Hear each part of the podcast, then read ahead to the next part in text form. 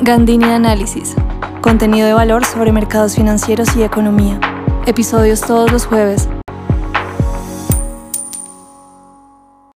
Hola y bienvenidos a un nuevo episodio de Gandini Análisis. Hoy el episodio trata de Evergrande, la caída de un gigante. El pasado lunes 29 de enero un tribunal de Hong Kong ordenó la disolución del gigante inmobiliario chino Evergrande a petición de sus eh, acreedores cerrando un ciclo que viene desde 2021 cuando entró por primera vez en default. Entonces quiero hablar un poquito como de qué cosas han pasado, la importancia del sistema del mercado inmobiliario en China, por qué le pasó esto a Evergrande, qué es lo que hemos estado viendo acá, porque eso tiene unas connotaciones importantísimas.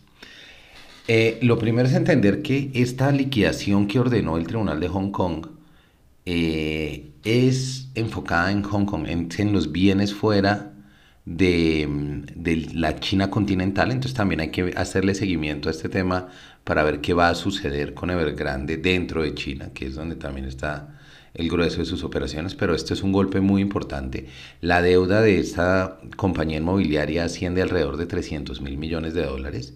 Entonces, esto es, por supuesto, un gran problema. La crisis inició eh, cuando dejó de pagar bonos offshore en 2021 más o menos 100 millones de dólares fue el primer default que tuvo. Y eh, vale la pena acá recordar, bonos offshore son aquellos que son negociados fuera, digamos, de, de China.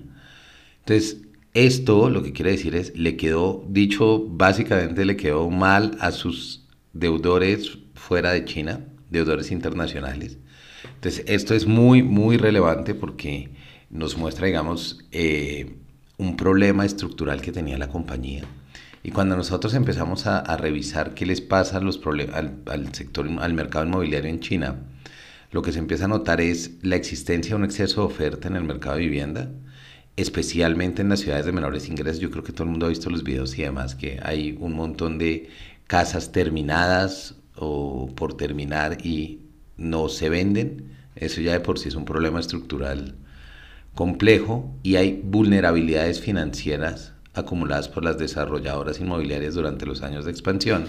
Eso implica que básicamente son compañías que tuvieron, y el asunto no es solo Evergrande, en general es un sector que gozó durante mucho tiempo de un amplio acceso al crédito. Eso llevó a muchas de estas compañías a endeudarse de forma acelerada, a crecer de forma acelerada.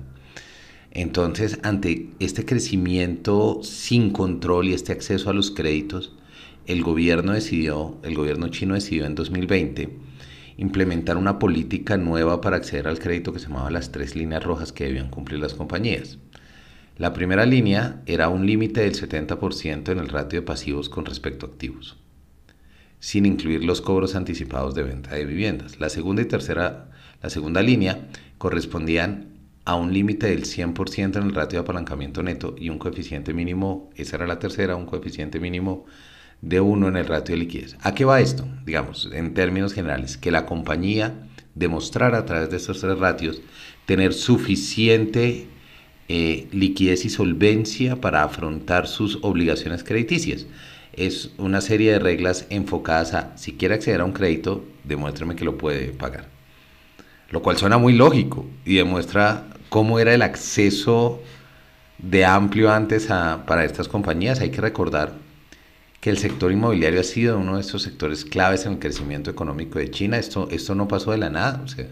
La migración del campo a la ciudad desde, desde los, los 90 es un movimiento muy fuerte que también impulsó este sector. Es un, es un sector que también tuvo, digamos, un buen impulso estatal precisamente por su impacto en el crecimiento económico. Si nosotros vemos el sector de la construcción, solo representa el 7% del PIB, que no es, digamos, eh, que no es una cifra pequeña, pero si analizamos lo que se conoce como el efecto arrastre, que es su conexión con otros sectores, solo ese efecto es 17%. Es decir, si sumamos todo, que es construcción, más su impacto en otros sectores de la economía, estamos viendo que su peso total podría llegar al 24%. Lo cual, digamos, tiene, tiene ahí la lógica de por qué también se impulsó tanto, pero también nos muestra eh, cómo esto va a afectar precisamente el crecimiento de China.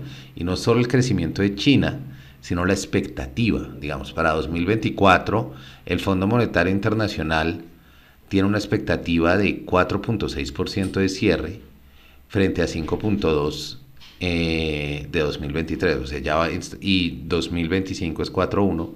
Digamos que de base ya se está viendo esto, pero también hay que ver cómo este deterioro, cómo está esta liquidación de Evergrande y en general el estado o la salud que tenga el sector inmobiliario va a afectar todo el ejercicio. Y adicional a eso, pues por supuesto es un golpe a, la, a la confianza de inversionistas extranjeros, por lo menos en compañías de este sector, pero probablemente más en China, en un año crucial para atraer inversión, que se ha quedado como, como corto con esto. El último impacto que yo veo acá, que es el coletazo que también nos toca a nosotros eh, vía la producción de commodities, países también probablemente como Chile, eh, Perú y demás, es productores de commodities como acero, cobre y demás cosas que se requieran para construcción, van a sufrir, van a sufrir el impacto negativo, van a sentir este backslash precisamente de la quiebra de Evergrande. Entonces, una de las grandes cosas a tener en cuenta y de las grandes implicaciones es cómo Evergrande afecta al sector inmobiliario y cómo el sector inmobiliario va a afectar el crecimiento de China y cómo la inversión extranjera se va a ver afectada, digamos, desde negativamente con este tipo de medidas.